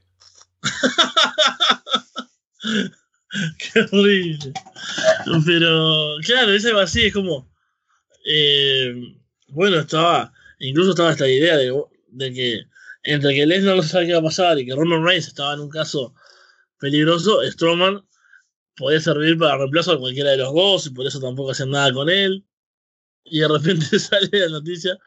No, no, pero ¿por qué la gente dice Roman Reigns? ¿Quién habló de Roman Reigns? Yo eso lo dije Reigns, me refiero a Luther Reigns. Y es como, ¿quién, quién, quién es Luther Reigns? Y claro, y ahí bueno empiezan la- las teorías de la conspiración y demás, ¿no? De, de que, bueno, hay manos ocultando cosas, billetes ocultando cosas. Ajá. Y es todo tan bizarro que yo realmente ya no sé, o sea, ¿qué podemos opinar nosotros con, o sea, hablando en serio de esto, ¿no? O sea, nada, yo que la verdad, este, me parece todo tan extraño que eh, el tipo este, Johnny Bravo creo que es, ¿no? Eh, yo leí algo como... Sí, él es el cineasta que está como armando un documental Eso. o alguna cosa. Ahí va. Entonces también está la, la idea de que, bueno, es un poco eh, generar publicidad. Obviamente, si decís Roman, si decís Reigns y la gente piensa en Roman, va a generar mucho más revuelo que si decís Luther Reigns. Y también esa es una opción. Este. Pero la verdad que fue como un tema que estaba ahí, candente, y que era. Oh, ¿qué va a pasar con esto? Y terminó con un giro bastante horrible. No, y te cuento una cosa, yo estoy vi- viendo aquí en Cage Match la carrera de Luther Reigns y su último combate fue en 2005, así que imagínate los años que ha estado en el negocio de Richard Rodríguez vendiendo esteroides. Es que, qué, qué buena. Qué, qué bien Cage Match, ¿no? Como con estos datos siempre nos salva. Y claro, aparte, después eh, comentan acá, aparecen los registros con su nombre artístico, o sea. Porque claro, eh, Roman Reigns le, va a comprar esteroides al traficante. Dice, bueno, eh, no sé, le paga con un cheque o algo. O anotame ahí, eh, Roman Reigns. No, no me lo imagino, o sea sería, sería muy extraño, ¿no? También que, que la gente, cuando se maneja en el mercado ilegal así, use su nombre de superestrella y no tal vez el nombre que menos conozca la gente. Yo ni siquiera sé el nombre real. de- sé que Roman Reigns es un. ah, el, el apellido ese samoano, que ahora no me acuerdo. Anoaí. Ah, ahí, sí, sí, sí. Eso. Pero es todo muy. O sea, realmente, como te decía, no se puede opinar en serio de esto porque estamos muy lejos de saber qué pasó. Así que yo creo que tanto lo- la conspiración de creer que WWE pagó para tapar el asunto, como la idea de que Johnny Bravo estaba buscando publicidad de una manera totalmente eh, poco ética. Aquí la gente es muy decepcionada con Johnny Bravo, el lío de la infancia de varios y Sí. se, ha- se ha caído para, para muchas personas. Es que en realidad sumale a esto, ¿no? Y hoy en día ves las, las acciones de Johnny Bravo con y te parece que es bastante políticamente incorrecto, ¿no? Su trato con las mujeres, sobre todo. Eh, hoy en día, como babyface que soy, no, no me podría declarar fan de Johnny Bravo, y menos después de esto. En 205 Live vimos avance en el torneo del título Cruiserweight. Drew Gulak venció a, a, a Mark Andrews y Mustafa Ali venció a Buddy Murphy para avanzar en el torneo, así que se enfrentarán ellos en la semifinal, mientras que por el otro lado es Cedric Alexander contra Roderick Strong. ¿Cómo ves los emparejamientos y quién llegaría a la final? Bueno, van avanzando más o menos como yo esperaba. Porque, bueno, por un lado, eh, los de esta semana, ¿no? Drew Gulak es al que yo doy como finalista y, y me gustaría incluso como ganador. Porque, sobre todo, yo ya, ya hice mi, mi demostración de argumentos, ¿no? Ya, ya los esgrimí, pero lo resumo en por soportar a Enzo Amore. Yo creo que es un premio válido y vos lo comparaste con Randy Orton siendo eh, apalizado por Brock Lesnar cuando le partió la cabeza, ¿te acordás? No me acuerdo qué evento fue. Eh, bueno, acá el premio para Drew Gulak sería Drew Gulak, te hicimos vestir de pavo para estar ahí con Enzo Amore y todas esas cosas horribles que te hicimos pasar. Lo menos que podemos hacer es darte un momento en WrestleMania que seas campeón peso crucero. Aparte, es un gran luchador y tiene un personaje divertido, sabe hacer promos, sabe, sabe para de los más completos y sería un muy buen campeón. Y por el otro lado está eh, Mustafa Ali, que también ha tenido más que nada grandes combates. Y, y también esperaba que venciera a Buddy Murphy, que recién vuelve y que no me termina de llamar mucho la atención.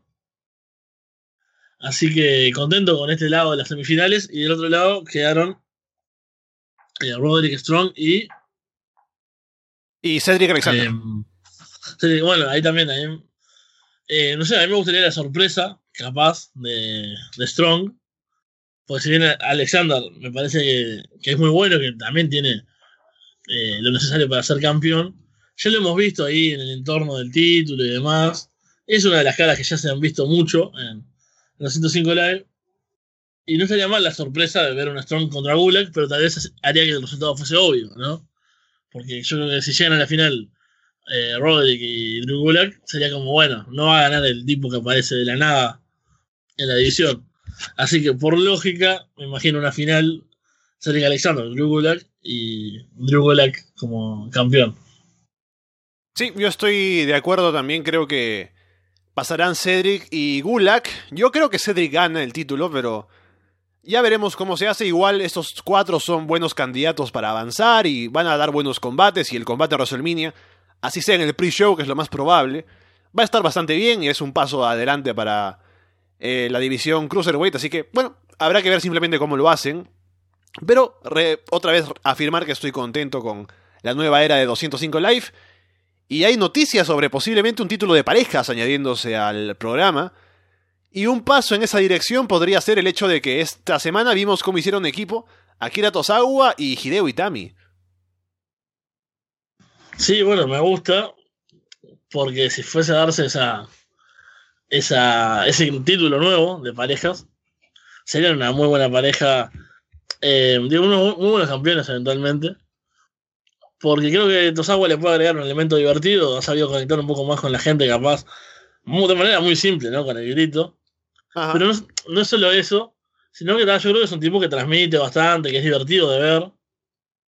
Entonces, por un lado, tenés ese tipo que es súper enérgico, ¿no? Y corre, y patea, y vuela, y grita. Y a la gente creo que le gusta. Y por otro lado, tenés, bueno, a, a Itami, que es bastante más duro, pero que juntos pueden llegar a hacer algo. Pueden acercarse uno al otro, digamos, ¿no? O sea, Itami tal vez pueda eh, tener algo de, esa, de eso que transmite Tosawa, ¿no? Porque juntos seguramente eh, se, se, sienta, la, gente reciba de los dos esa cosa que como divertida. Y además pueden dar buenos combates y pueden ser destructivos porque Tosawa también es un tipo bastante destructivo. Eh, me distraigo porque me están como los viejos tiempos, pero hoy no me sentía con, con, con fuerza para, para hacerlo. Lo bueno de esto también es que si ese es el plan, ya podemos afirmar que Hideo Itami pues no está camino al despido, ¿no? Como mucha gente decía, o a él, mismo no renovar, o porque era la impresión que a uno le daba luego de ver lo que le había pasado y que no avanzaba en el torneo y eso. Así que bueno, buenas noticias para Hideo Itami. Sí, aparte, como sabemos, en WWE no suelen eh, saber guionar cosas que no sean rivalidades, que no tengan títulos de por medio, por lo general. Entonces, poner otro título en 205 Live, un título de parejas, hace que, bueno, luchadores que tal vez estén sin mucho que hacer, se junten y ahí puedan llegar a tener alguna historia porque bueno, habría que preocuparse de, de eso, ¿no? De que, de que los combates tengan sentido, que sean por algo, etcétera, etcétera, bueno, de por qué se juntan. Y me parece que puede ayudar a seguir con esta revitalización de, de 205 Live, que con el torneo empezó muy bien, pero que bueno, después de WrestleMania hay que mantenerlo también, porque con el torneo es bastante fácil en realidad de generar interés. Hablemos rápidamente de lo que pasó en NXT esta semana. Alistair Black venció a Killian Dane, quitándoselo del camino para ir a retar a Andrade Sin Almas, lo más probable en Takeover, que ya lo comentábamos la semana pasada. Eh, ¿No pudiste ver el combate, Fede? No, sí, justito, porque como te decía, empezamos con unos problemas. Empezamos con unos problemas eh, técnicos también con la transmisión, pero yo, en particular, amanecí con que mi celular atrasó una hora. O sea, yo si lo veo todavía dice 12 y 24 en este momento, y en Uruguay son la 1 y 24 en realidad. Porque tampoco lo cambié, te imaginas, o sea, me di cuenta de eso, pero no hice nada al respecto. Entonces estaba muy tranquilo, confiaba que tenía tiempo suficiente de, de ver NXT, que era lo que me faltaba. Y de repente cuando me siento en la computadora para mirar en WWE Network, veo que no, que faltan solo 20 minutos más o menos para, para el show. Y hago lo que hace todo el mundo. En este momento, cuando vos tenés una duda, ¿qué haces? Hay dos opciones. Yo sé las dos. Lo googleé, googleé la hora de Uruguay para saber qué hora era en realidad. Y le escribí a mi madre, ¿no? Que las madres saben todo, saben los usos horarios de todo. Y sobre todo de su propio país. Así que le pregunté a ver qué hora era y realmente faltaban solo 15, 20 minutos para, para el programa y no llegué a ver. Aparte es un combate que quería ver y lo había dejado para mirar ahora en la mañana del domingo, pero bueno, quedará para, para después porque igual bueno, tal vez, tal vez si, valió la pena, no sé si valió la pena o no. No, estuvo bien, o sea, el combate es lo que te imaginas, lo que puede ser eh, en cuanto a estilos, ¿no? Me faltó que fuese, digamos, am, que se sintiese más grande, ¿no? Como, por ejemplo, un combate de takeover, pero no lo fue. Fue simplemente un combate regular de main event de, de un programa semanal de NXT. El final fue muy bueno. No te cuento cómo fue, pero. porque lo vas a ver luego, pero me gustó mucho el final. Y simplemente el resultado ahí está. Alistair Black ya listo para retar a Andrade Cien Almas. Y lo que me gusta es que estén teniendo a Killian Dane en tan alta estima, porque el tipo merece estar ahí, allá, arriba. Así que posiblemente veamos más adelante a Killian Dane todavía luchando por puestos cerca al título de NXT o en rivalidades importantes, porque si ha estado aquí ya con Alistair Black como el último oponente de cara a su reto por el título, es porque pues lo tienen ahí arriba. En otras cosas de NXT vimos a los Authors of Pain venciendo a TM61 para avanzar.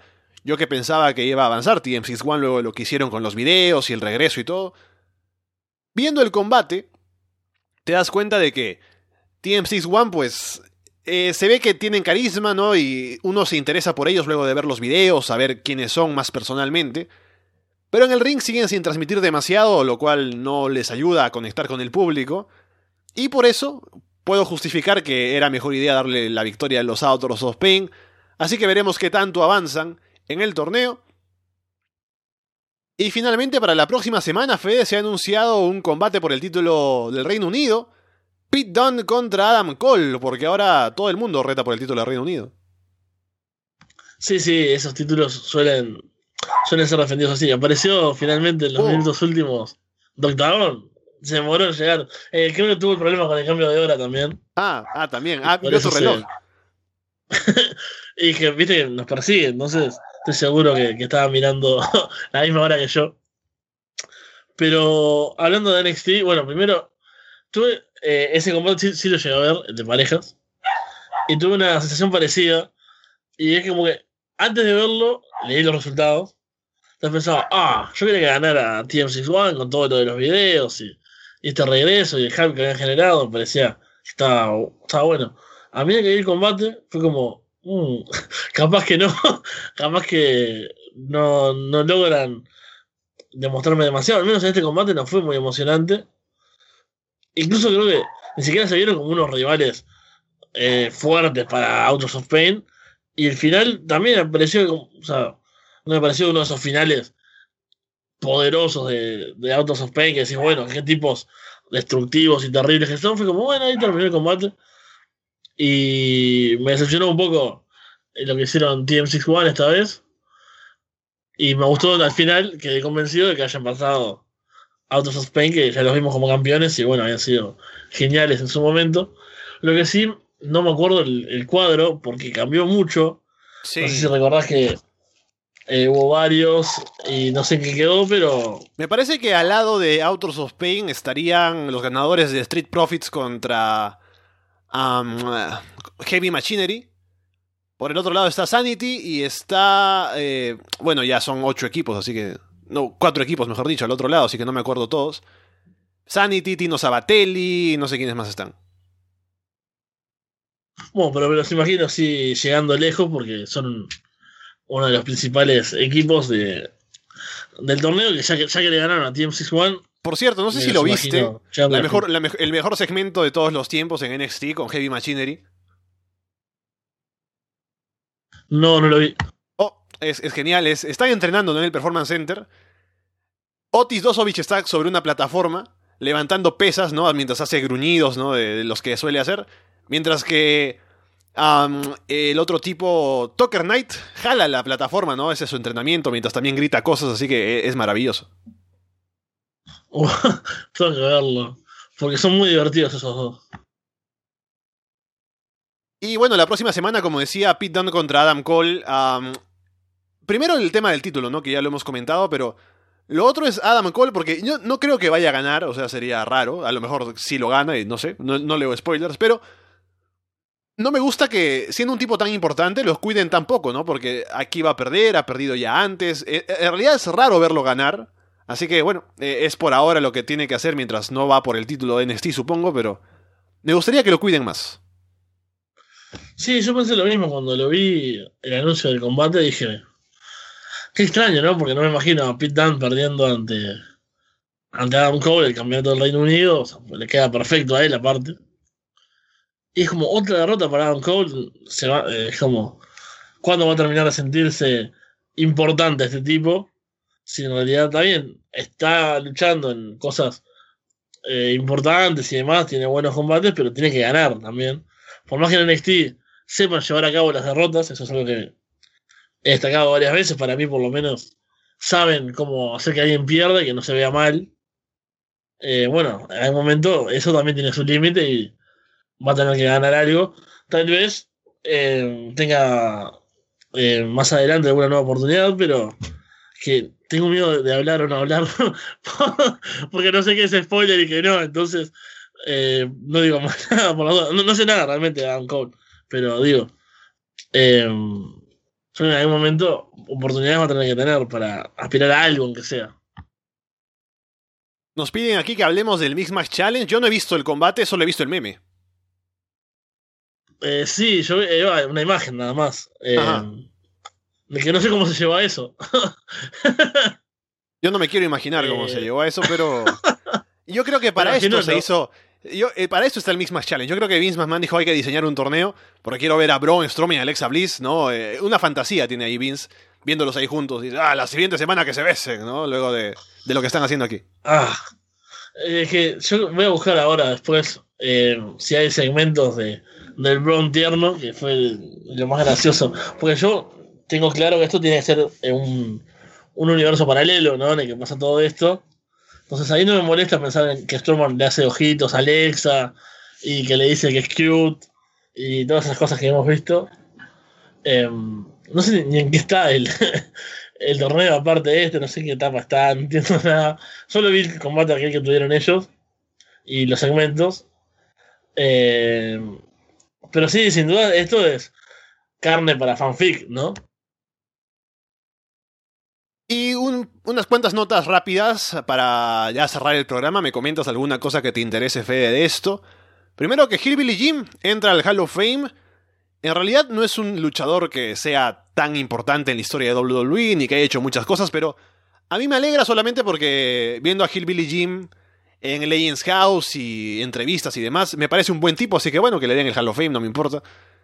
Lo otro es que WWE podría estar interesada en Alberto del Río, lo cual no entiendo por qué, no luego de todos los problemas, pero por algún motivo lo querrá, lo querrá Vince, así que veremos si se concreta o no, espero que no. Aunque no importa, ¿no? Igual lo veo si es que... Bueno, ahora no veo Impact, así que sí, sí me importa. Y lo otro es que vi el show aniversario de New Japan. Los últimos dos combates son muy recomendables. También vi el combate por el título de parejas. Pero sobre todo Suzuki contra Makabe y el main event Okada contra Osprey. Muy recomendable si no lo han visto, así que vayan a verlo. Eh, y bueno, Fede, si quieres comentar algo de esto, adelante. Em, bueno, lo de Alberto del Río, horrible. No sé, o sea, realmente, qué, qué horrible esta comparación, pero lo primero que pienso es, es como el caso de cuando hay violencia doméstica, ¿no? Y vuelven a reincidir, no, él en realidad no es así, no es malo, eh, es un buen hombre, es trabajador, estaba cansado ese día. No, Alberto del Río es un tipo horrible, ha tenido problemas en todos lados, y no sé si qué tan gran draw es realmente hoy en día para decir, bueno, está ese tipo, con todo lo que generó, con toda la fama que tiene, la mala fama que tiene, llevarlo de vuelta a WWE, me parece que tampoco es que vayan a, explotar las ventas. Capaz que me equivoco y no sé, México sigue siendo Dios y todos los mexicanos van a contratar a WWE Network para verlo. Mira, aquí. Satanás en el chat explica que es porque Vince quiere controlar a, a Alberto como Triple H y Stephanie controlan a Ronda Rousey. claro, le, le van a ofrecer un contrato millonario para que deje eh, colgar a todas las empresas donde está, que deje los títulos vacantes, que haga todo horrible así de vuelta, pero lo van a controlar ellos a él. Y después, eh, bueno, sí, vi también el, el evento de New Japan. Eh, y sí, esos dos combates, sobre todo el, el main event, el Okada contra Osprey fue muy bueno. Okada es demasiado bueno. Es, es- es abusivo Sí. ya lo bueno que es. Es que es eso, o sea, ya lo hemos hablado, pero es un tipo que con un dropkick te genera una emoción en el momento, o sea, no es solo la forma de aplicarlo, ¿no? Pero es el momento, todo, o sea, Y realmente hacen un gran combate con Will Ospreay, sin nada en juego, igual es genial. Y incluso creo que funciona para acercarse al producto, ¿no? De, a bueno, a Okada como luchador y a la empresa en general, que no es una de, sus defensas de más de media hora, ¿viste? Capaz que a la gente está acostumbrada a otro tipo de, lucha, le parece un poco denso, capaz, al principio. Después te acostumbras y te, encanta. Me parece que es una gran forma para, acercarse, o sea, que no haya visto algo de, New Japan Pro Wrestling, hacerlo tal vez con, ese main event, por ejemplo, ese combate suelto, me parece una, una gran idea. Y con eso vamos cerrando por el día de hoy el directo. Le hemos pasado bien comentando la cartelera de Fastlane, muchas otras cosas. Y estén atentos que estamos esta noche, luego de Fastlane, comentándolo en directo con Fede y esperemos Walter puede estar también, para hablar de los resultados y cómo queda todo, ya luego del último show de cara a WrestleMania. Y también les comento de una vez que mañana posiblemente estemos grabando la revisión del show aniversario de Ring of Honor, que fue el viernes con Dalton Castle y Jay Lethal en el main event. Un buen show, así que también si no lo han visto lo recomiendo. Y bueno, Fede, estaremos esta noche entonces para ver Fastlane. Ojalá sea, bueno, siempre decimos, ¿no? O muy, o muy bueno o muy malo, pero viendo la cartelera al menos creo que podemos tener buenos combates. Sí, por lo menos algunos tienen pinta de ser buenos combates y si no, como siempre, esperamos la peor intervención posible. O sea, que aparezca el Gran Cali, cualquier cosa que nos haga después comentar un buen rato acá y, y divertirnos. que aparece en Charlotte contra Ruby Riot, ¿no? claro, o sea, algo así completamente bizarro y horrible. Con eso dicho, por ahora los dejamos de parte de Fede Fromgel y Alessandro Leonardo. Muchas gracias y esperamos verlos pronto.